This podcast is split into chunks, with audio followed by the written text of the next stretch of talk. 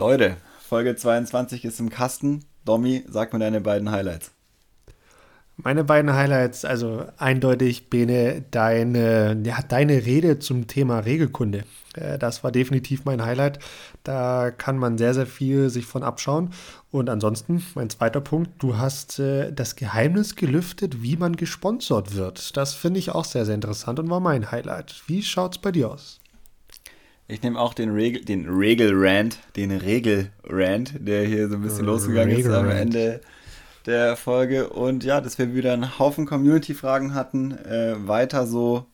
Viel Spaß. Viel Spaß.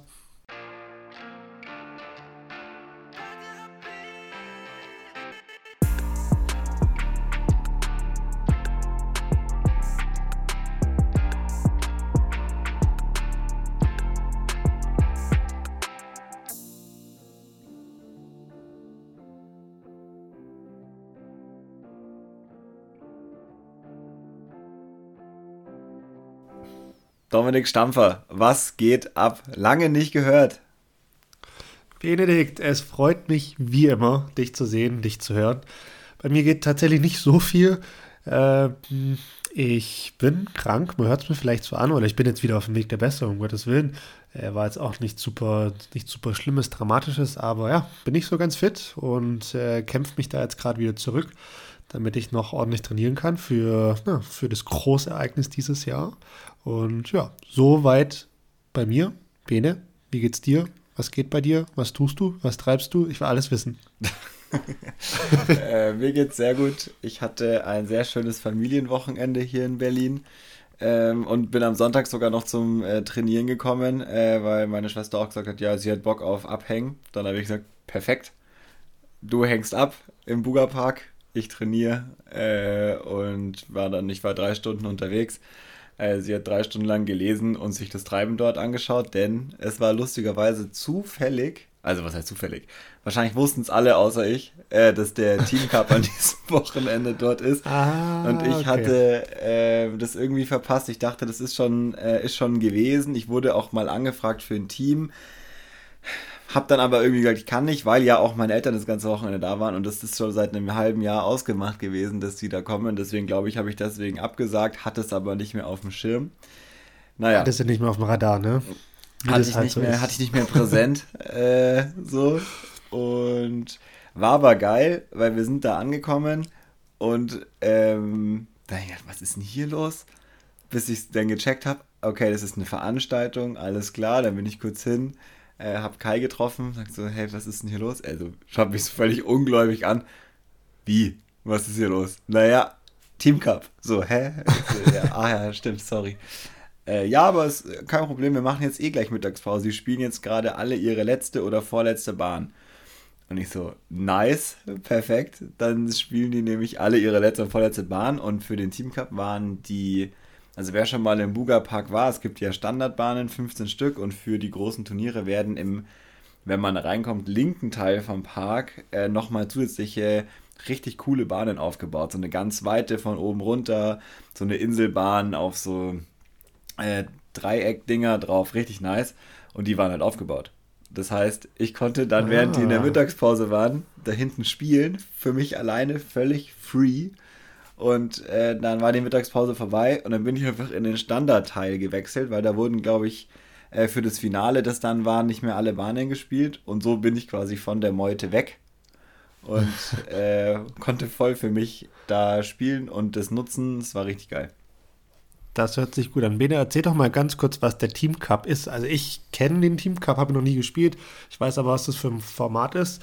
Aber es gibt da, glaube ich, sehr, sehr viele Leute da draußen, die es vielleicht doch, noch nicht kennen. Ist wenn du es weißt. Nein, du warst doch vor Ort, das kannst du sehr gut selbst erzählen.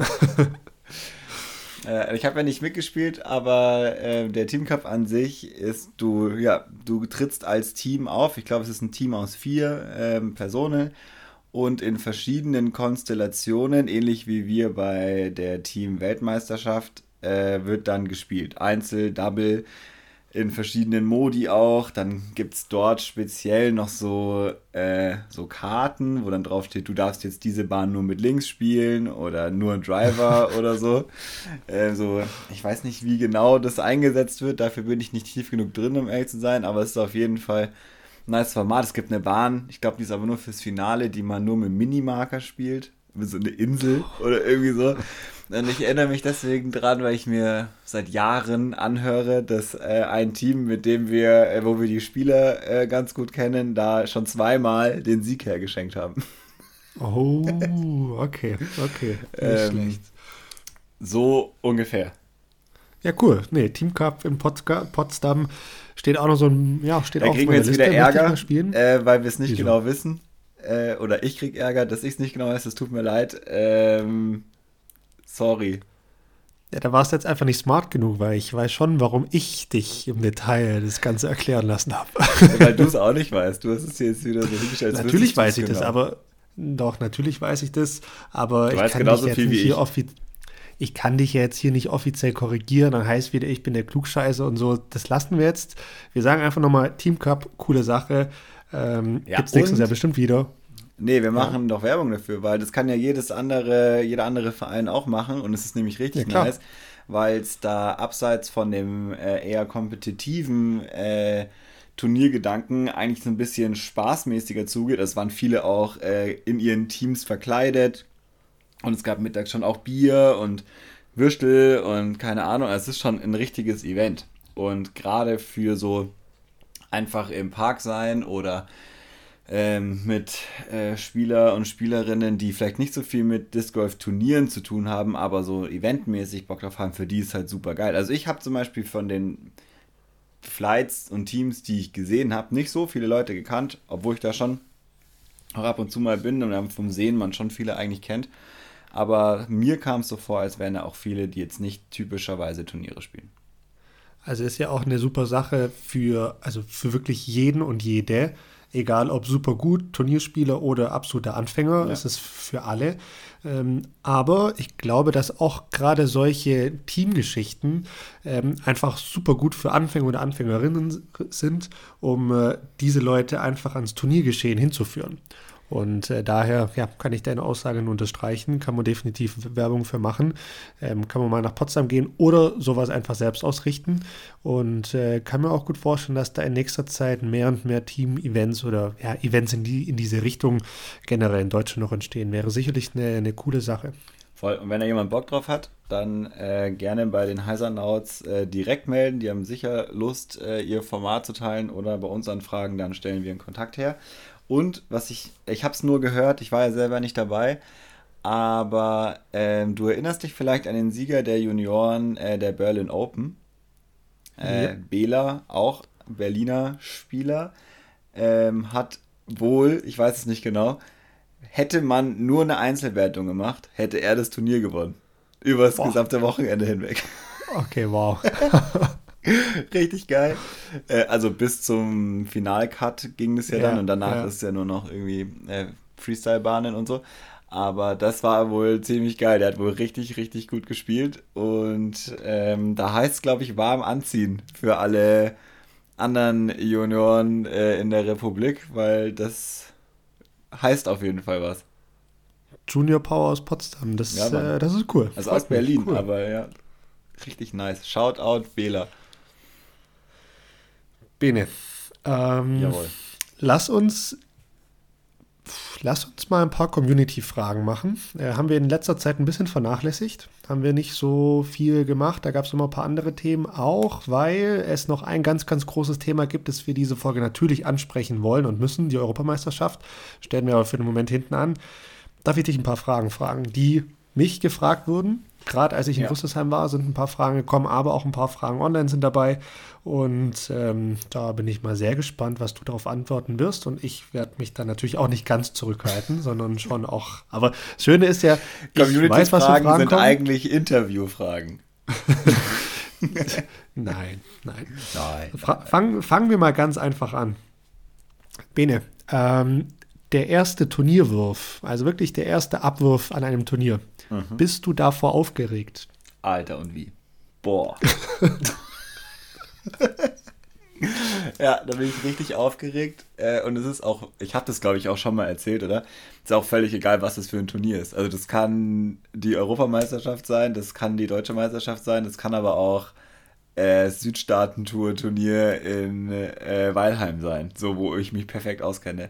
Das ist echt lustig. Also ich bin da schon aufgeregt. Natürlich variiert es so ein bisschen klar, Europameisterschaft noch ich, ich meine, anderes, so, aber so doch, ich bin da immer aufgeregt. Ich brauche das auch. Ich brauche diese leichte Anspannung. Ich brauche so, ich habe dann immer so, die, so, so dieses aufgeregtes Gefühl so kurz vorher. Ich habe so, ich merke das in den Händen. So ja, ich bin voll aufgeregt. Ja, ja. Also ich, ich glaube, wir hatten dieses ganze Thema in einer unserer ersten Folgen angesprochen. Gerade Nokia Bahn 1 ist ja auch so das äh, Example ja schlechthin. Ja, ja, genau, also das ist eine Bahn da, wenn du da am Tee stehst und da bei so einem großen Turnier wie bei den European Open durch so ein Triple Mando durchwerfen musst, also da geht dir die Düse auf gut Deutsch. Da, da, ne, das ist, ist also jedem, glaube ich, jedem und jeder.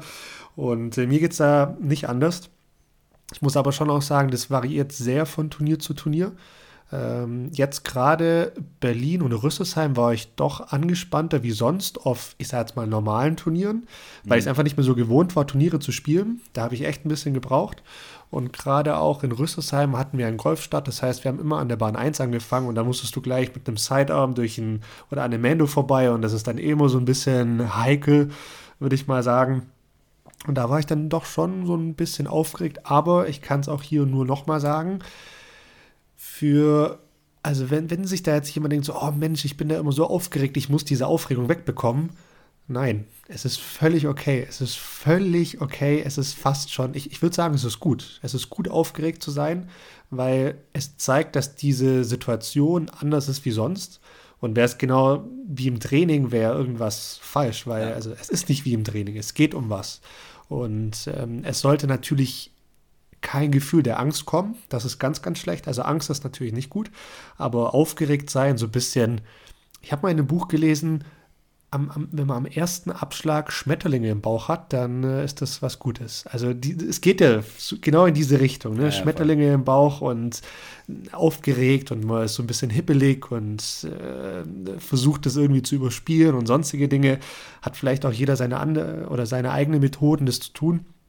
Aber zulassen ist, finde ich, die beste Art und Weise, damit umzugehen. Das ist völlig okay. Absolut. Und umwandeln in äh, Motivation, da haben wir nämlich drüber gesprochen. Jetzt erinnere ich mich, das war ist gar nicht so lange her. Ich habe nämlich danach auch noch mit ähm, anderen Menschen drüber gesprochen und auch anderen Menschen, die Einzelsportarten ähm, betreiben und da gesagt haben, hey cool, wir haben jetzt mit Disc Golf, oder speziell im Fall, ich habe mit Disc Golf nicht so viel zu tun, aber ich kann voll relaten gerade, wie sich das anfühlt äh, da, egal was man macht, so der erste Moment, wo es losgeht. Ähm, ja, richtig, richtig gut. Und ja, das ist, äh, glaube ich, schon auch was, wo andere auch Vollprofis auch damit immer noch, was heißt zu kämpfen, nicht zu kämpfen haben, aber damit auf jeden Fall umgehen müssen und wenn du das umwandeln kannst, also ich glaube, Paul Macbeth hat mir damals auch, wir haben da schon mal drüber geredet, hört euch die Folge an, es drei, vier Folgen her. Ähm, also du, du, man sieht es ja auch förmlich bei den ganzen Videos. Ne? Also wenn du da den Tier 1 siehst, wie alle nochmal angekündigt werden, die schauen alle super ernst. So schauen sie die ganze Runde eigentlich nicht, weil äh, du siehst ihnen auch die Nervosität ins Gesicht geschrieben. Also da gibt's, ja, gibt's glaube ich nicht dran zu rütteln und das ist völlig, völlig ah, wie geil ist es, angekündigt zu werden. Das ist natürlich das ist geil. ein richtig geiles Gefühl, finde ich. Frage von mir, nicht aus der Community. Bene, setzt dich das ein Stück weit unter Druck, wenn du angekündigt wirst? Nö. Oder, oder, oder, also und, unter Druck setzen ist vielleicht die falsche Formulierung, aber macht es dich noch nervöser? Nö, eigentlich nicht. Äh, ich, also ist ja völlig egal, ob da jetzt 20 Leute stehen, die zuschauen, äh, was du machst, oder ob da 20 Leute stehen, die zuschauen und wissen, wie du heißt, was du machst. Also es ist, nee, mich motiviert es eher, ich glaube aber auch bei den Turnieren, wo ich bisher also wo man jetzt groß angekündigt wird, wo man jetzt nicht alleine in seinem Flight da steht, äh, sondern irgendwelche World Tour Turniere, wo äh, dann Anti, also der Head Guy, da steht und deinen Namen sagt. Ich war dann da vorher schon, habe schon kurz mit ihm gequatscht, äh, weil wir uns halt auch kennen über jetzt die Jahre und man halt dann doch sich schnell austauscht und dann ist, hörst du ihn ja nicht zum ersten Mal. Also für mich ist es nicht Das, äh, das heißt, deine Methode mit der Nervosität, Nervosität klarzukommen, ist einfach die Nervosität totzureden, oder? Immer. Also, Immer, hä? Das merkst du, das weißt du doch ganz genau. Ja, ich weiß. Ich, ich wollte es nur noch mal so formulieren, weil ich weiß, dass es deine Art und Weise ist, mit den Dingen umzugehen, einfach okay. mal jemanden totzureden. Okay, Bene, nächste Frage. Äh, hätte ich vielleicht davor stellen sollen, weil es zeitlich vom Turnierablauf da besser reinpasst. Wenn es einen Golfstart gibt, so wie wir es jetzt beispielsweise bei der Europameisterschaft haben werden, wie gehst du damit um, wenn du eine sehr, sehr späte Tea-Time hast? Das heißt, wie schlägst du die Zeit tot? Äh, mhm. Zur Erinnerung, Golfstart heißt, dass man nicht gleichzeitig auf dem Parcours startet, sondern man startet immer an der ersten Bahn und spielt dann Bahn 1 bis 18 durch. Heißt natürlich auch, dass nicht alle gleichzeitig starten können, sondern dass teilweise die Flights, die Gruppen erst um 14, 15 oder sogar erst um 16 Uhr starten. Das heißt, wie gehst du da den Tag über mit dieser Situation um? Kommt ein bisschen darauf an, wie spät. Also jetzt sagen wir mal, wir haben wir 14 Uhr. Oder was? So, das ist jetzt Klassiker. Ja, ja, ja, das ist der Klassiker fast schon. Ja, also ich glaube, ich hatte das schon lange nicht mehr, die Situation. Äh, wie gehe ich damit um? Ganz Warum normal, hattest du die Situation schon lange nicht mehr? Weil jetzt zwei Jahre keine Turniere waren, Dobby. Ach so, okay, okay. Und ich an der deutschen Meisterschaft auch teilweise sehr früh gestartet bin, äh, wo wir Golf gestartet haben. ähm, naja, danke.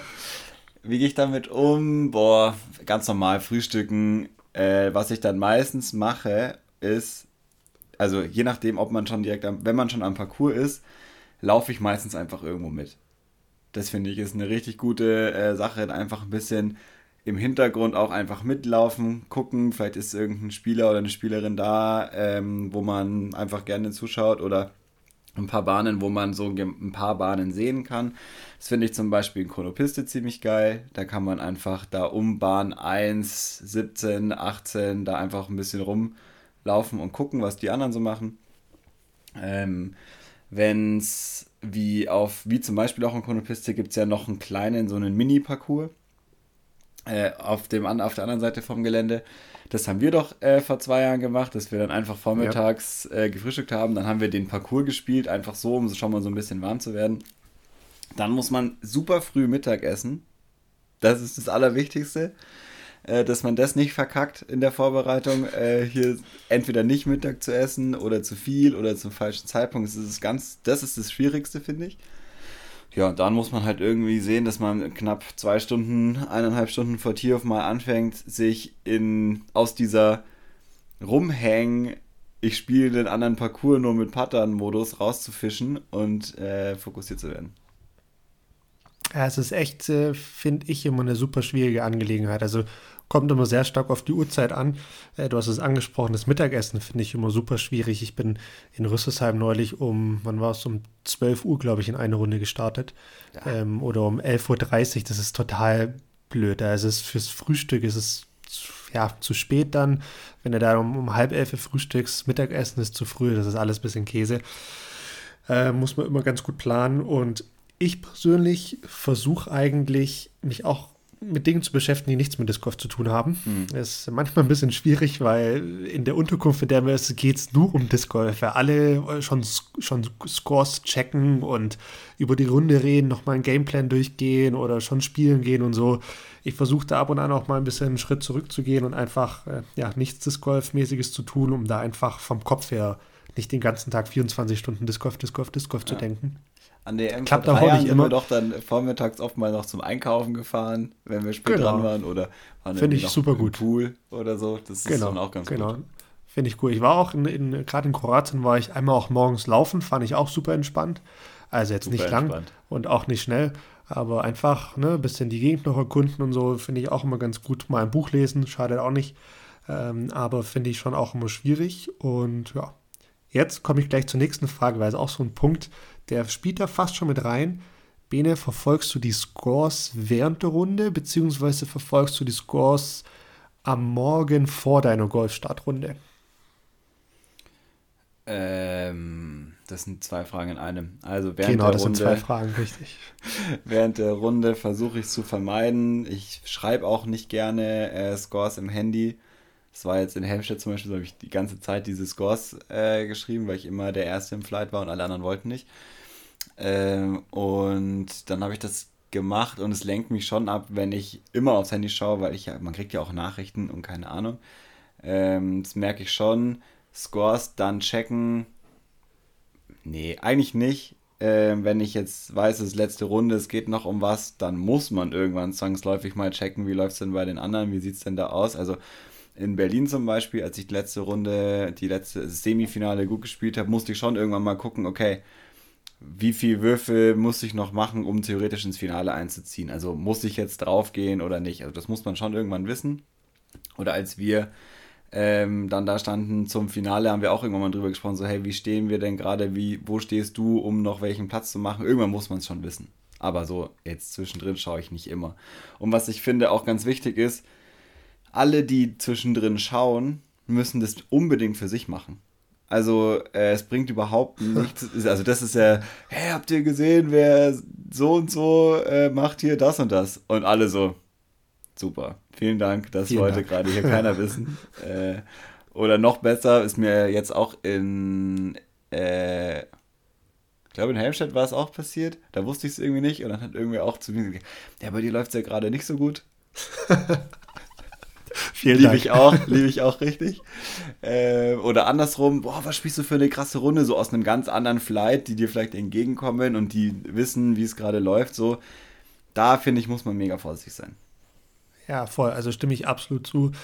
Äh, letztes, was du gerade angesprochen hast, da muss man sicherlich auch nochmal sagen, ja, das gehört sich nicht so ganz über, über die Scores zu reden. Ich meine, klar, wenn es da jetzt irgendwo eine, eine Score-Tafel oder sonst was gibt, ist das voll okay, aber man muss da jetzt nicht die Leute aktiv drauf ansprechen. Ich hatte das in Rüsselsheim auch, dass zu mir einer gesagt hat, ähm, also als wir die Scores aufgeschrieben haben, hieß es dann so, ja, du stehst jetzt erst ähm, oder stehst erst zwei unter, glaube ich, wo ich mir auch dachte, okay, wow, also bin ich jetzt schlecht oder?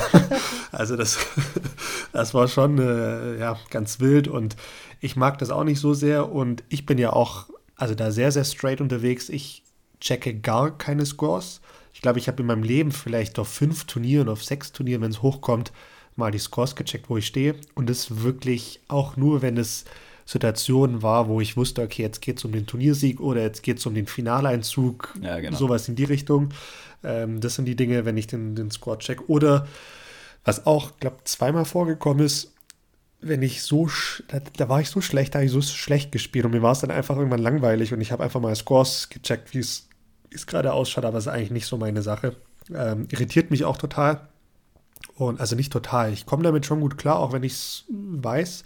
Aber ab und an wird es dir eben zugerufen und heißt jetzt nicht, dass sie mich das dann völlig aus der Bahn bringt, aber ich mag es einfach nicht so sehr und äh, versuche es auch zu vermeiden. Und auch nochmal ganz wichtig, kann ich auch aus meiner Erfahrung sprechen, selbst wenn heutzutage digital gescored wird, verlasst euch nicht auf diese Ergebnisse, die da drin stehen.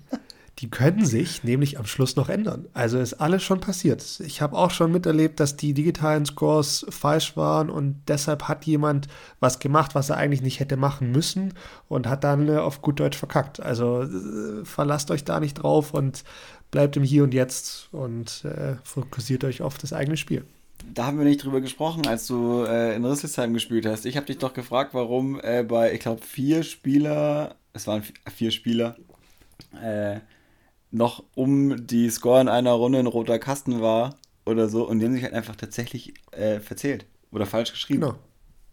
Genau, also da, ich weiß nicht explizit, was da war, vermutlich verzählt, vielleicht noch eine Bahn falsch gespielt oder so, kann ja auch sein.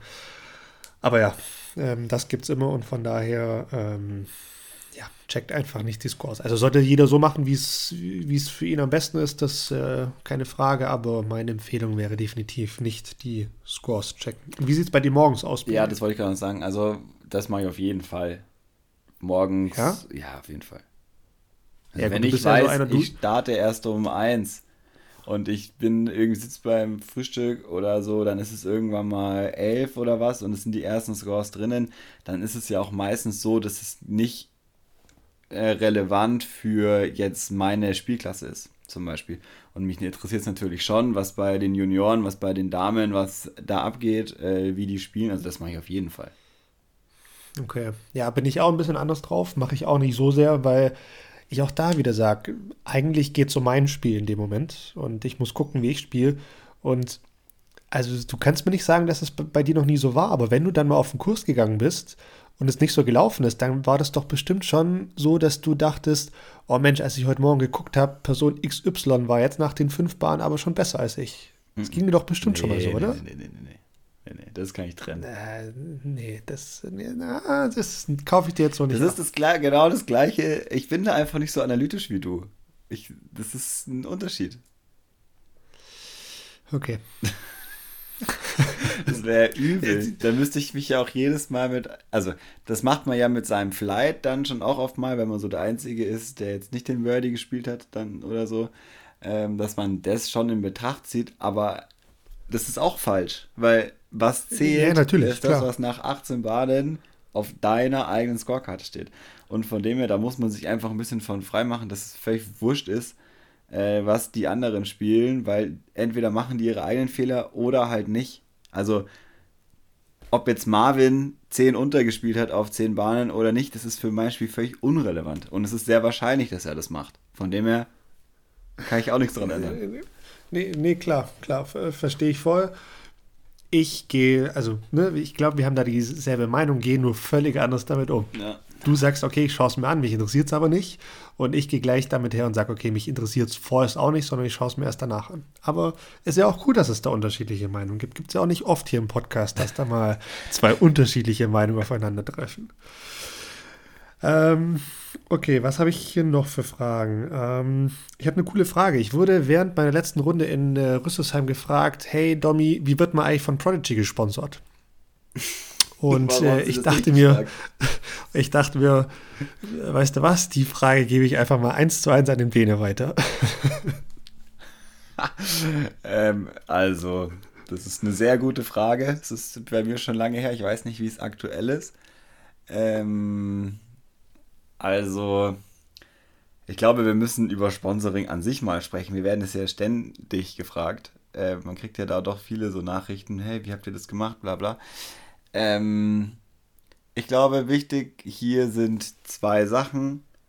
Wichtig für die Firma, die ein Sponsoring vergeben soll, ist Sichtbarkeit im Sport. Also das ist wie mit allem. Ich kann nur dann dir äh, Material zur Verfügung stellen, wenn ich davon ausgehe, dass ich auf lange Frist gesehen dadurch einen finanziellen Mehrwert habe. Das ist wie Sponsoring funktioniert. Und das kann man über verschiedene Arten und Weisen machen. Entweder man ist super aktiv in Social Media zum Beispiel und macht da coolen Content, dann kann man sicher irgendwie gesponsert werden. Bei uns ist es meistens so, dass es aufs Spielerische irgendwo hinausläuft, ähm, wenn man gut spielt und dadurch auf den Podien dieser Disc Golf Welt unterwegs ist, so wie du jetzt zum Beispiel, dann äh, oh ist es natürlich nochmal noch mal präsenter, weil dann werden die Sachen getragen und so. Ähm, und sie sind auf irgendeinem Foto in der Zeitung. Deswegen, also ich denke, Präsenz ist das Stichwort. Und ja, miteinander reden. Weil woher soll man wissen? So war es nämlich zum Beispiel bei mir. Miteinander reden heißt in dem Fall, ja, ich habe äh, die Jungs kennengelernt damals. Ähm, auch in Konopiste und wir saßen dann abends äh, irgendwann mal zusammen und ich ja, mir wollte nicht mich nur mit meinen deutschen Freunden, mit denen ich mich an jedem Turnier unterhalten kann, unterhalten und bin mal ein bisschen rumgezogen und ich habe halt äh, mit ein paar finnischen Jungs vorher gespielt gehabt und dann sind wir ins Gespräch gekommen und zu dem Zeitpunkt war nur Marvin äh, von Prodigy gesponsert und ich hatte gerade meinen Shop eröffnet und war sowieso mit äh, denen in Kontakt und ja, dann haben wir so ein bisschen drüber gesprochen und waren uns sympathisch und haben letztendlich herausgefunden, okay, ja, sollten wir mal Ende des Jahres angehen und dann haben sie gesagt, ich soll mal per Mail äh, eine Bewerbung schreiben. Das habe ich dann nachts noch gemacht, äh, während, während, ich, glaube ich, im Taxi oder so nach Hause saß. Und habe dann nachts direkt noch die Bewerbung äh, dafür geschickt. Ja, und drei Monate später war es soweit. Also, wie wird man grundsätzlich gesponsert?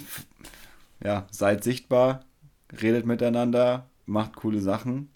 Und es muss nicht sein, ihr müsst die besten Spieler und Spielerinnen der Welt sein, sondern kann auch sein, ihr macht coole Videos. Auf jeden Fall.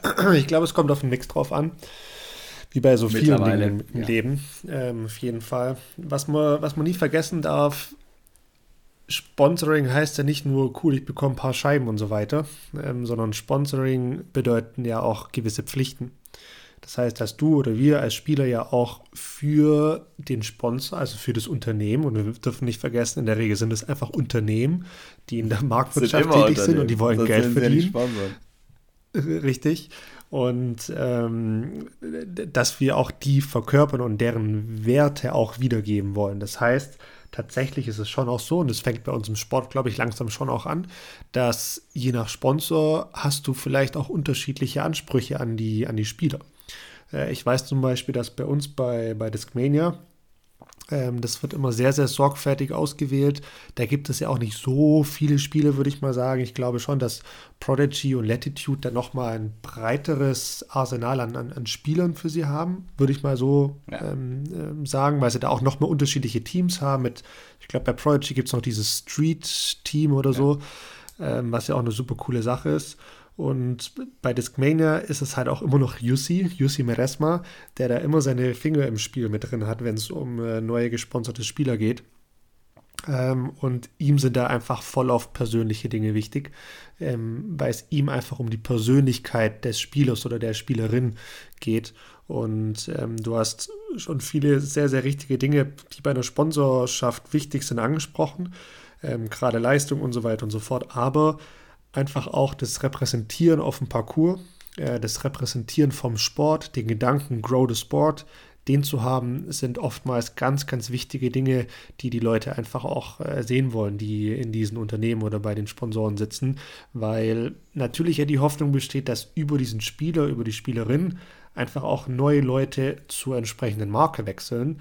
Und es funktioniert ja oftmals auch nur, wenn du ich sage jetzt mal, was für den Sport tust. Ja. Also klar, du kannst natürlich der Paul Macbeth sein, der äh, auf jedem ja, Treppchen jedes Wochenende steht. Ist jetzt vielleicht auch nicht das beste Beispiel für sowas, ähm, sondern gerade in, in Ländern wie bei uns in Deutschland, da geht es ganz, ganz viel auch über die Schiene, dass du zum einen eine gewisse Leistung haben musst, aber zum anderen oftmals auch eine Persönlichkeit, die was für den Sport tut, haben solltest. Ich will nicht sagen, dass du das haben musst, aber das ähm, sind sicherlich Dinge, die ja, von Vorteil sind. So würde ich es mal betiteln.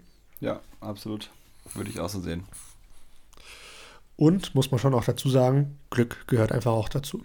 Zum, zur, zur, richtigen, richtigen Zeit, Zeit, am richtigen Ort. Ja, voll. voll. Also äh, bei mir war es damals, ich habe mit UC 2012, ich glaube, zweieinhalb Runden bei den Berlin Open gespielt.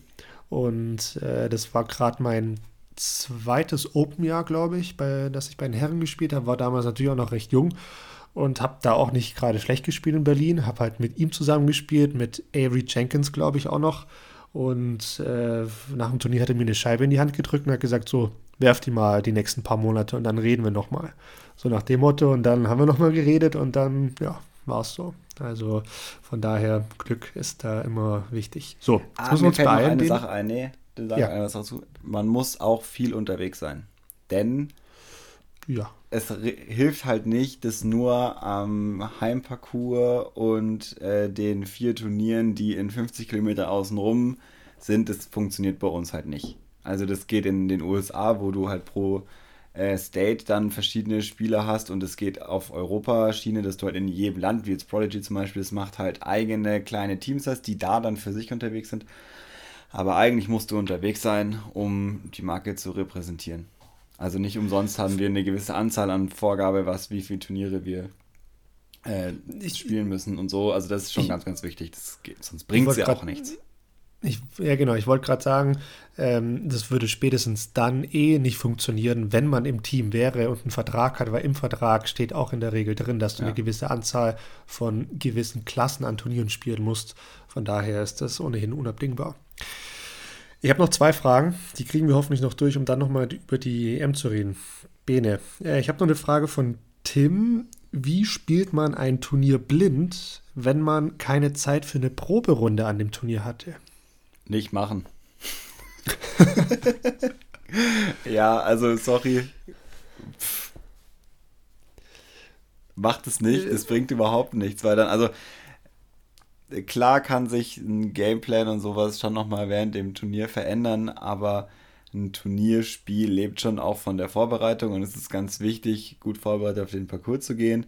Wenn du die Zeit dafür nicht hast, dann musst du wahrscheinlich damit umgehen, dass du falsche Entscheidungen triffst. Und dann würde ich sagen, macht man es genauso, wie wenn man einen neuen Parcours zuerst spielt. Man schaut sich die Bahn genau an in der Zeit, die einem bleibt und dann muss man sich auf sein Gefühl verlassen. Und dann ist man meistens 10 Meter zu kurz oder 10 Meter zu lang. Das ist das, wie ich es kenne, wenn ich Parcours blind gespielt habe oder Turniere, wo ich dachte, ach, da reicht es, wenn ich in der frühen Phase, so schwer ist der Parcours nicht. Ähm, hat aber gezeigt, dass man sich dann eigentlich den halben Tag ärgert oder die erste Runde ärgert, weil es wäre cool gewesen, einfach die einmal gespielt zu haben. Klar, also grundsätzlich Grundsätzlich stimme ich dir dazu. Es gibt natürlich aber auch Umstände, die es einfach nicht anders zulassen. Jetzt mal als blödes Beispiel, du, keine Ahnung, musst noch arbeiten, du hast Familie und kommst nicht früher raus oder sonst was. Mhm. In den Fällen, wenn, wenn, wenn sowas ist und du wirklich absolut keine Chance hast, klar, es gibt vielleicht noch die Möglichkeit, morgens vor der ersten Runde noch ein paar Bahnen zu spielen, aber sicherlich nicht den ganzen Parcours. Und was, ähm, ja, was dann die Folge anbelangt, würde ich auch in dieselbe Richtung gehen, was du gesagt hast, auf das Gefühl verlassen, auf das Bauchgefühl vor allem. Und ich würde vor allen Dingen, wie soll ich sagen, ich würde safe spielen. Ich würde nicht zu viel wollen. Ja. Das stimmt auf jeden Fall. Ich weiß gar nicht, mit wem ich da letztens drüber gesprochen habe. Irgendwer hat mir erzählt, Ah, Jerome, genau. Jerome hat mir erzählt, äh, dass seine besten Runden äh, auf egal welchem Parcours eigentlich immer die erste Runde, die er dort gespielt hat, war im Training oder im, also ungewertet, ähm, weil man da einfach noch super locker ist und einfach mal spielt. Also das ist schon auch, es kann schon auch ein Vorteil sein, würde ich damit sagen. Ähm, so, erste Runde Kursrekord. Kann schon auch sein. Kann auf jeden Fall passieren. Vor allen Dingen, weil du dich selbst nicht mit anderen Runden vergleichst. Ich ja, glaube, genau. das ist auch bei sowas äh, immer ein ganz großer Vorteil. Okay, Bene, letzte Frage und das ist dann auch eh die perfekte Überleitung für die Europameisterschaft. Äh, das war nämlich eine Frage von Simon. Und zwar haben wir ganz am Anfang, also was heißt ganz am Anfang, vor vielen, vielen Folgen, über unsere Fitnessziele geredet und gesprochen. Mhm. Jetzt steht die Europameisterschaft vor der Tür. Äh, Bene, gib doch mal ein Update, was deine Fitness derzeit anbelangt, gerade auch im Hinblick auf die Europameisterschaft. Ja, sehr gute, sehr gute Frage. Also ich fühle mich an sich fit. Ich bin relativ viel Fahrrad gefahren. Das war ja das, was du mir aufgetragen hast. Äh, das habe ich gemacht. Mehr, ich wäre immer mehr gegangen. Ich glaube, ich hätte gerne mehr grundsätzlich trainiert im letzten halben Jahr, was aber ich irgendwie dann, also körperlich, aus verschiedenen Gründen dann immer doch nicht so verfolgt habe. Das heißt, da ist auf jeden Fall Luft nach oben. Ich fühle mich aber auf jeden Fall fit. Also körperlich, ich fühle mich fit, das ist alles gut. Das äh, hört sich doch ganz gut an. Ich selbst, äh, hört es mir glaube ich immer noch an, ich fühle mich gerade im Moment nicht so fit. ähm, und war tatsächlich auch die letzten, ich würde mal sagen, ja, die letzten vier, fünf Wochen zwei oder dreimal so ein bisschen angeschlagen. Das ist äh, ein bisschen ungewohnt für mich, passiert mir eigentlich sonst nie. Ähm, zeigt mir auch, dass da irgendwas nicht so ganz in Ordnung ist, aber so im Großen und Ganzen passt das eigentlich schon. Ähm, ich war gerade so Anfang Juli, Juli, war ich, ich würde mal sagen, extrem fit. Ähm, das, ja, versuche ich jetzt wieder oder ich versuche wieder auf dieses Level zu kommen noch in den letzten zwei Wochen vor der Europameisterschaft. Sollte eigentlich auch klappen. Ich habe das Laufen tatsächlich so ein bisschen nach unten gedreht. Das ging zeitlich einfach nicht mehr, weil gerade als dann jetzt auch wieder Turniere waren, konnte ich dann, ich, also ja, Berlin und Rüsselsheim waren halt jeweils auch, ich sage jetzt mal, vier, fünf Turniertage, so im, mit Anreise und allem und drum und dran da währenddessen laufen ist so oder so super schwierig bis unmöglich in Berlin zum Beispiel gewesen. Und äh, dann danach bist du erstmal kaputt, musst dich eher holen. Und mm, da habe ich dann ein bisschen runtergedreht, aber auch bewusst. Und es ist auch dann, äh, dann okay. Aber ja, alles in allem bin ich da, glaube ich, gar nicht so weit weg von einer, von einer sehr, sehr guten Form und äh, fühle mich eigentlich ganz fit zwar auch nicht so viel Freeletics gemacht, wie ich eigentlich erhofft habe oder mir erhofft habe, aber ich habe dafür, ich würde mal sagen, viel gepattet. Und das ist auch sehr, sehr wichtig. Habe eher da die Zeit reingesteckt und nö, für mich daher eigentlich, wenn ich dann mal wieder gesund bin, bin ich, glaube ich, recht fit. So würde ich mich mal beschreiben. Ja. Ja, nice. Also ich denke auf jeden Fall äh, kann man sagen, Fitnessziele zu 70 Prozent erreicht. So fühle ich mich auf jeden Fall. Ja, dann äh, gehe ich mal mit 75 an den Start. okay. Ich musste jetzt mehr sagen als du, ne? Völlig ja, klar. okay. Ähm, ja, Bene, lass uns über die Europameisterschaft reden, oder? Nein, vergiss es. Wir werden jetzt nicht. Du nimmst mir schon wieder meine Themen heute weg. Das machen wir jetzt nicht schon wieder. Das, die letzte Folge hast du mir schon die Themen äh, nicht zugesprochen. Jetzt sprechen wir noch über was anderes. Wir werden die EM noch gut die nächsten Wochen behandeln. Äh, wir müssen erst noch über was anderes sprechen. Ja, aber weißt du, dann, also, da hast du vorhin schon auch viel rumgequatscht. Naja, so ist es. Aber trotzdem übergeben wir das nicht schon wieder, denn. Okay, leg los. Wir müssen über was sprechen. Und zwar Jetzt, wo wir ja ein paar Turniere gespielt haben, die ähm, alle relativ ähnlich waren. Es waren alles deutsche äh, Turniere, es waren alles äh, Turniere im oberen deutschen äh, Sektor anzusiedeln.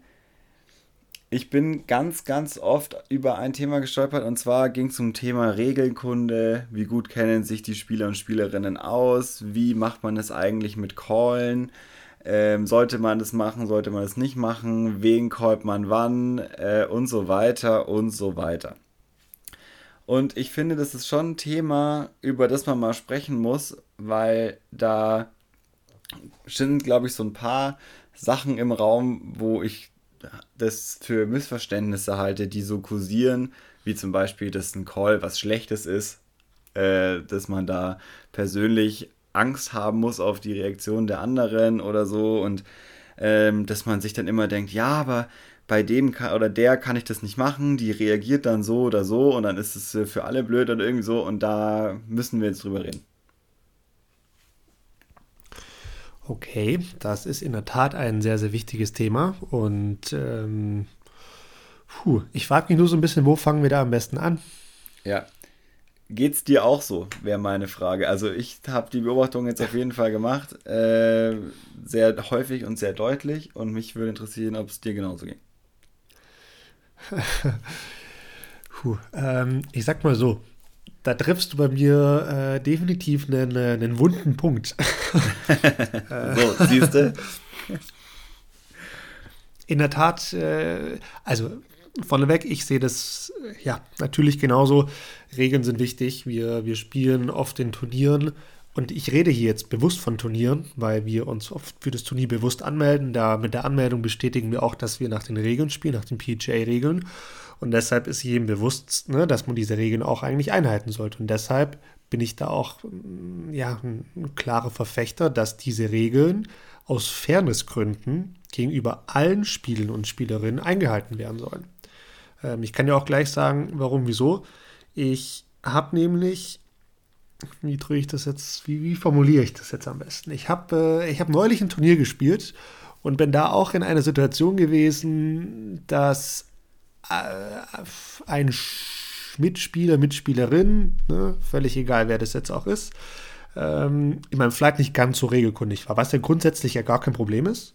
Ähm, das, äh, also Regelkunde lernt man am besten, indem du es einfach ausübst und machst und auf Turnieren und so weiter. Deshalb, wenn man noch nicht ganz so regelkundig ist, sein erstes Turnier spielt, gar keinen Kopf machen, alles okay. Ähm, das, da haben sehr viele Leute Bewusstsein drauf, dafür und helfen einem ja in der Regel auch da besser reinzukommen. Deshalb, da will ich auf gar keinen Fall irgendjemand jetzt hier Angst schnüren, das ist nicht das Thema. Allerdings ist das Thema, wenn man schon sehr, sehr lange Turniere spielt und dann die Regeln trotzdem nicht für voll nimmt und nicht ernst nimmt, dann äh, finde ich, ist das sehr, sehr kritisch, weil es gibt einfach andere in dem Turnier, die es einfach ernst nehmen und auch eine bestmögliche Platzierung spielen wollen und die sich vielleicht auch über einen, keine Ahnung, über einen 37. Platz freuen und es halt besser finden wie den 41. Platz und deshalb auch nach den Regeln spielen, was ich völlig richtig finde und deshalb finde ich absolut, dass egal wo im Spielerfeld auf einem Turnier immer nach den Regeln gespielt werden soll. Das heißt nicht, dass man jetzt bei jeder Situation das Maßband rausholen muss und da einen Zentimeter abmessen muss, ob, das, ob der Fuß jetzt hier richtig war oder eben nicht. Darum geht es nicht in jeder Situation, aber im Großen und Ganzen muss das einfach passen und das wissen wir alle es wird immer hier und da mal mit Augenmaß, ne, und, und ja, das ist jetzt okay und überhaupt und das passt schon, aber es gibt so viele Regeln, die einfach ständig verletzt werden. Klassisches Beispiel, Finde ich persönlich, finde ich einfach was super Wichtiges, versuche ich immer selbst zu beachten. Aber ich sehe es auf jedem Turnier, dass es nicht gemacht wird. Scheibe liegt im Busch und die Spieler oder der Spielerin läuft von, ich sage jetzt mal, der Richtung vom Korb aus in diesen Busch rein und nimmt seine Scheibe. Was passiert? In dem Moment werden erstmal alle Äste, die eigentlich in der Wurflinie sind, weggedrückt, kaputt gemacht. Es wird quasi ein Fairway geschaffen. Ist absolut gegen die Regeln eigentlich. Ne? Ja. Und das sind so die Kleinigkeiten, da, da wird oftmals ne, so ein bisschen so, ja, passt schon und geht schon und wird, wird durchgelassen. Aber dann gibt es schon auch so krasse Dinge wie Footfalls oder Übertreten oder ja, you, you name it. Ähm, also da gibt es eigentlich keinen Top Weg 3, dran. Deine Top 3 Fehler auf dem Turnier? Also die, von, von vorne an seine Scheibe gehen, das ist Nummer 1. Ja, das finde ich Nummer 1. Brennnesseln kaputt machen ist Nummer 2. Ähm, darf man nämlich eigentlich auch nicht, nur wenn es äh, angesagt ist. Äh, vom Turnierdirektor oder von der Turnierdirektorin. Fehler 3, ähm, gute Frage, geht wahrscheinlich fast in Richtung Footford, ja.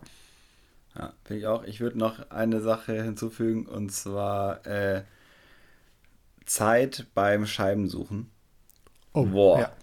Ey, da habe ich mich auch, diese beiden Turniere, die wir jetzt gespielt haben, mir auch gedacht, so, wenn ich als Flight dahinter schon auf die Uhr schaue und mir denke, also da stimmt irgendwas nicht, dann muss, dann kann, das kann einfach nicht sein. Also da muss man wirklich drauf schauen. Also das geht gar nicht.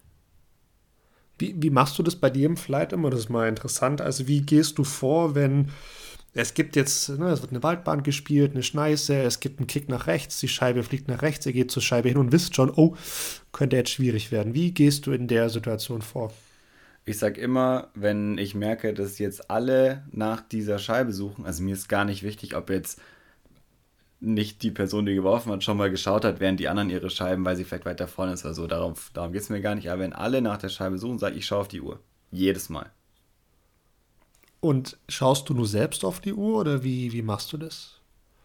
Ich sag, wie viel Uhr es ist. Also ich schaue auf die Uhr, sag, wie viel Uhr es ist und dann sage ich äh, beim nächsten Mal wieder, wie es weitergeht. Also du kündigst offiziell an, dass du jetzt auf ja, die ja, Uhr klar. schaust, oder? Ja. ja. okay, okay. Nee, weil das ist ja tatsächlich auch richtig und ich hoffe, dass ich da jetzt nicht falsch liege mit meinem Regelwissen, aber in der Tat ist es ja so, dass diese ominösen drei Minuten, die du ja Zeit hast, um die Scheibe zu suchen, erst gelten, wenn wirklich alle Spieler aus dem Flight ähm, mithelfen zu suchen und dann laufen diese drei Minuten und wenn diese drei Minuten um sind, dann ist in dieser Sekunde die Scheibe auch als verloren gewertet. Ne? Dann heißt, richtig. okay, drei Minuten sind um, Lost Disk. Und sobald dieser Satz eigentlich ausgesprochen wird, auch wenn die Scheibe wieder auftaucht, eigentlich ist es immer noch eine Lost Disk und eigentlich wird ein Reflow gemacht. Ich sage eigentlich. Ja, ja, ja. Also darum geht es nicht. Es geht nur darum, dass wenn jetzt ähm, nach fünf Minuten ist dann einfach auch wirklich vorbei. Also nach drei Minuten ist einfach vorbei. Dann wird's, ist es halt so, dass es jedem und jeder wahrscheinlich auf dem Turnier schon mal passiert. Es ist super bitter, gar keine Frage. Aber dann heißt es einfach nochmal werfen und den Spielfluss äh, einhalten und nicht nur weil es jetzt die Scheibe von einem guten Freund von mir ist, äh, dass ich das vernachlässige. Oder ich war, ja. das ist das, was mich so ärgert. Also darum, ich will eigentlich gar nicht über die Regeln sprechen, sondern ich will darüber reden, dass das nichts Persönliches ist. Das ist eigentlich, und dann können wir auch aufhören, weil das ist der Punkt. Es ist nicht böse gemeint, wenn man nach drei Minuten sagt, hey, Lost, wir müssen jetzt weitermachen, weil der Zeitrahmen ist vorbei. Ist auch nicht böse gemeint, auf die Uhr zu schauen. Ist auch nicht böse gemeint zu sagen, du hast einen halben Meter neben deiner Scheibe abgeworfen. Sorry, aber das ist leider so nicht richtig, weil in dem Moment verschaffst du dir einen Vorteil allen anderen gegenüber. Egal, ob ich länger suche, ob ich woanders abwerfe, das ist völlig wurscht. Und das ist einfach nicht der Spirit von Disc Golf, sondern da geht es darum, dass wir gemeinsam ein Spiel geschafft haben, wo wir es eben nicht brauchen, dass Schiedsrichter mitlaufen und die als unparteiische Instanz dabei sind und jeden regulieren, sondern das macht der Flight in sich. Das kann der Flight aber nur, wenn auch alle hinschauen. Also das ist zum Beispiel das nächste. Es müssen halt alle auch ein bisschen mit aufpassen. Zum Beispiel, wo geht die Scheibe hin? Ich kann ja eine Scheibe nur suchen, wenn noch alle geguckt haben, wie diese Würfe aussehen. Denn ich will eigentlich wissen, wie hat die Person abgeworfen, hat sie ordentlich abgeworfen, Punkt 1, wo ist die Scheibe hingegangen und dann können wir zusammen suchen. Wenn jetzt die Hälfte vom Flight sonst wo unterwegs ist, dann geht es halt nicht. Und das, ja, finde ich, ja. ist kein Zustand, Und ja, also diese persönliche Note finde ich ganz furchtbar. So, ja, nee, das habe ich so oft gehört, wirklich, so oft. Die Person, ich weiß, die macht immer den gleichen Fehler, aber ich kann das nicht callen, weil dann äh, ist danach schlechte Laune. Das ist ja keine Lösung. Also sorry, aber das ist überhaupt keine Lösung und da müssen sich alle an die Nase fassen. Also wenn jemand denkt, er ist diese Person oder sie ist diese Person, die man nicht callen will wegen schlechter Laune, denkt mal drüber nach, ob das gut ist.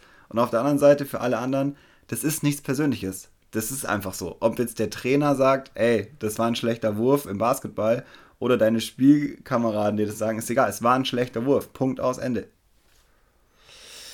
Ich glaube, die letzten drei Minuten müssen wir mal besonders ähm, highlighten und irgendwie rausschneiden und anpinnen oder sonst was, weil du hast da unfassbar wichtige Dinge gesagt und gerade der Punkt, dass du bei den Regelkenntnissen, bei den Regelfällen die Person an sich einfach nicht sehen darfst. Also da muss eine anonyme Person, Person stehen. Das ist, finde ich, super, super wichtig und darum geht es, weil es ist völlig egal, wie gut, wie schlecht, welche Division, Fehler ist Fehler und Fehler muss auch genauso ich sage jetzt nicht bestraft werden, aber einfach genauso nach den Regeln auch entsprechend gespielt werden. Ne? Und wenn es dann halt heißt, hey, du musst den Wurf wiederholen oder du bekommst einen Strafwurf oder ich weiß nicht was, dann, dann ist das so. Und ja, das ist ja auch nichts Persönliches. Also ich muss aus meiner eigenen Erfahrung sagen, als ich das allererste Mal gecallt wurde in einem Turnier, an das ich mich zumindest bewusst erinnern kann, da war ich erstmal von der Rolle. Muss ich schon erstmal zugeben, aber es war mir auch eine Lehre, eine Lehre, dass ich einfach viel mehr darauf achte, was ich da gerade falsch gemacht habe. Es ist mir so auch nie wieder passiert.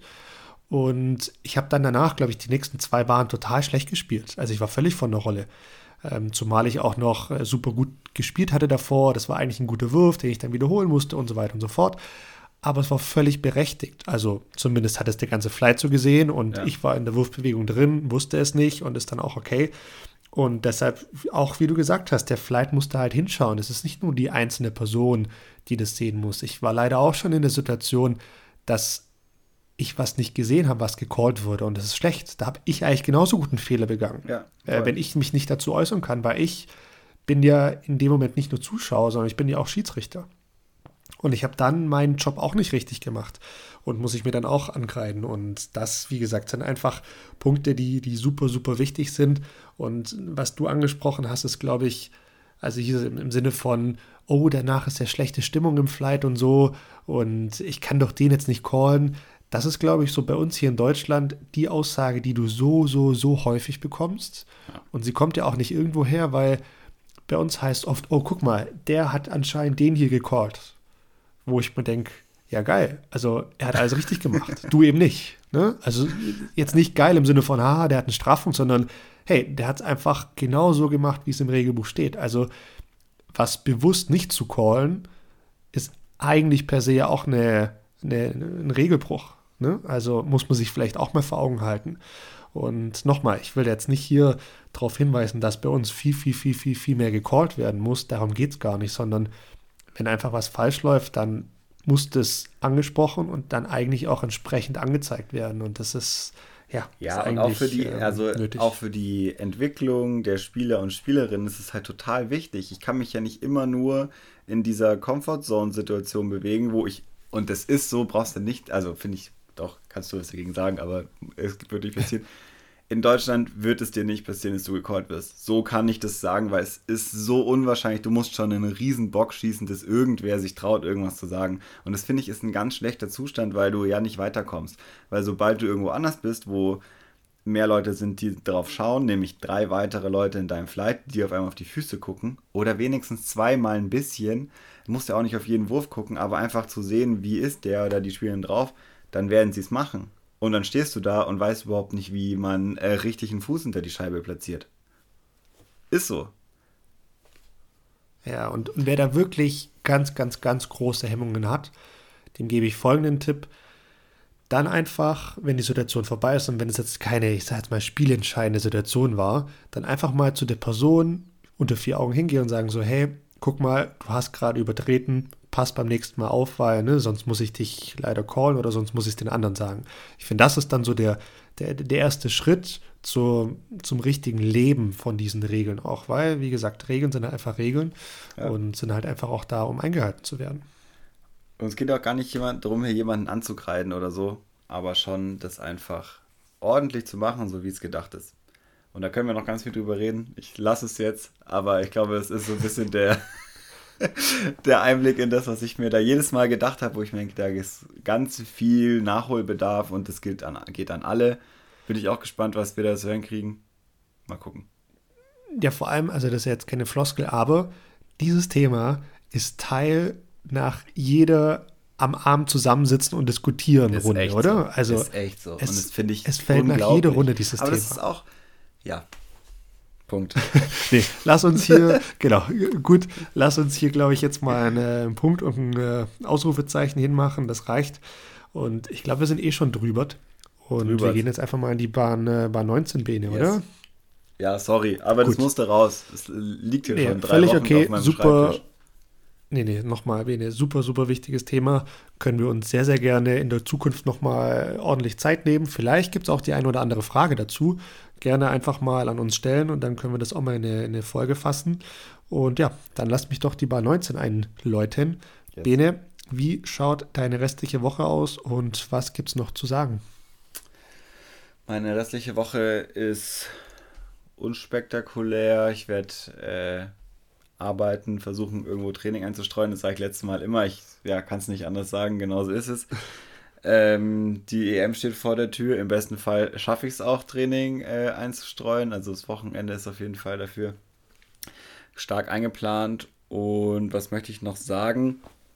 Ah ja, Shoutout an die Bavarian Airhawks. Und zwar aus folgendem Grund. Ein Verein, den es schon ewig gibt, aber der ganz lange brach liegt und jetzt hier, ich hatte schon mal gesagt, äh, ganz viele neue Mitglieder äh, gesammelt hat. Und sie waren jetzt am Wochenende das erste Mal auf Turniertour zusammen. Bavarian Airhawks on the Road. Äh, richtig geil, fünf Jungs unterwegs. Äh, das feiere ich extrem und äh, wünsche mir, dass es weitergeht. Das hört sich gut an. Gut, dann äh, mache ich mal weiter, wenn du sonst nichts mehr hast, oder? Nee, hast du nichts mehr? Okay. Dann, äh, ja, bei mir steht erstmal fit werden auf dem Programm und alles andere wird sich daraus erschließen, inwieweit ich dann einfach fit bin. So gestaltet sich dann auch das Trainingsprogramm für die restliche Woche. Aber ja, da hoffe ich mal, dass es dann bald wieder losgeht. Ähm, was möchte ich noch loswerden? Ich möchte noch zwei Dinge loswerden, Bene. Ich hoffe, du gestattest es mir. Zum einen. Zum einen auf jeden Fall noch äh, Shoutout an äh, Sven, an Throw Natur, die eine Spendenaktion ins Leben gerufen haben für die, für die Flutopfer im, ja, im, im Westen Deutschlands. Ihr habt das ja sicherlich auch alle mitbekommen. Das war ja, ja nichts nicht mitzubekommen. Und ähm, auf der Facebook-Seite von Throw Natur wird, werden einige Auktionen stattfinden oder finden schon statt und haben schon stattgefunden. Und da werden von diversen anderen Firmen oder einzelnen Personen Dinge versteigert und alle Beträge, die da ähm, ja, dann zu, zu Tag kommen, werden dann eins zu eins weitergegeben an die, an die Flutopfer. Und ich glaube, das ist eine super coole Sache und muss man hier definitiv nochmal hervorheben und finden wir auch super gut und unterstützen das auch entsprechend. Ähm, dann habe ich noch einen Punkt, Bene Europameisterschaft. Wir sind, ich glaube, das darf man jetzt zum ersten Mal offiziell verkünden, wir sind nämlich ein offizieller Medienpartner des DFVs auf der Europameisterschaft. So das heißt, ähm, wir, wir wollen jetzt mal nicht zu viel verraten, sondern verraten vielleicht nächste Woche ein bisschen mehr. Aber es wird äh, ein bisschen mehr Content von uns geben für, während der Europameisterschaft. Es wird nicht nur eine Folge geben, sondern es wird vielleicht hier und da auch eine zweite, vielleicht eine dritte, eine vierte geben. Aber müssen wir mal noch sehen. So, äh, erinnern, genau. das machen wir am Ende fünf Folgen. Vergiss es. Ja, nee. Ähm, es wird ein äh, bisschen mehr als sonst kommen von uns. Wir nehmen da euch auf jeden Fall mit. Ähm, Im Optimalfall, und wie gesagt, ich will nicht zu viel verraten, ähm, aber im Eigentlich Optimalfall. Du alles sind, verraten. Nein, nein, nicht alles, nicht alles. Wir wissen ja auch noch nicht alles im Detail, aber im Optimalfall sind wir auch nicht nur zu zweit in dem Podcast, sondern es gibt ja auch noch, ich glaube, 34 andere Spieler und Spielerinnen, die mitspielen. Keine Sorge, es wird hier keinen Massencall geben, aber äh, ja, vielleicht ist mal die ein oder andere Person dabei und damit belasse ich es jetzt auch. Aber wir sind offizielle Medienpartner und ich glaube, das muss definitiv gesagt werden. Und das finden wir richtig geil. Das muss man das auch Das finden wir richtig geil. Vielen das Dank finden wir richtig dafür. geil. Gut, Bene, du weißt, was kommt. Hausaufgabe. Ähm, es, wir hatten jetzt letzte Woche keine Hausaufgabe, deshalb ich frage dich erst gar nicht. Ähm, wahrscheinlich hast du eh nichts, aber ich habe auf jeden Fall was. Wir müssen, und das haben wir diese Woche auch wieder nicht geschafft, wir müssen noch unsere 1-Kilometer-Challenge besprechen. Abrechnen. Das steht immer noch auf der To-Do-Liste, da müssen wir abrechnen, richtig. Ähm, das machen wir aber nächstes Mal, versprochen. Ich kreise es hier nochmal ein. Aber Bene, jetzt steht die EM vor der Tür, wissen wir, es wissen alle. Jetzt geht es in die finale Phase. Und du kennst den Kurs, ich kenne den Kurs. Wir wissen beide ganz genau, was auf uns zukommt. Wir wissen aber auch, was auf den jeweiligen anderen zukommt. Mhm.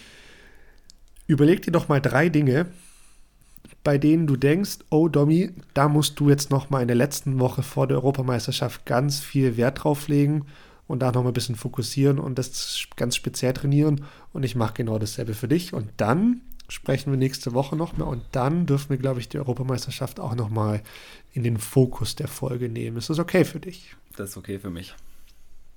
Das hört sich gut an. Cool. Und ach ja, also ihr da draußen könnt natürlich da nicht ganz so gut mitmachen. Von daher macht ihr einfach mal 500 Putts und äh, dann hören wir uns nächste Woche wieder. Perfekt. So machen wir es. Domi, schönen Abend. Vielen Dank. Vielen Dank. Ciao, ciao.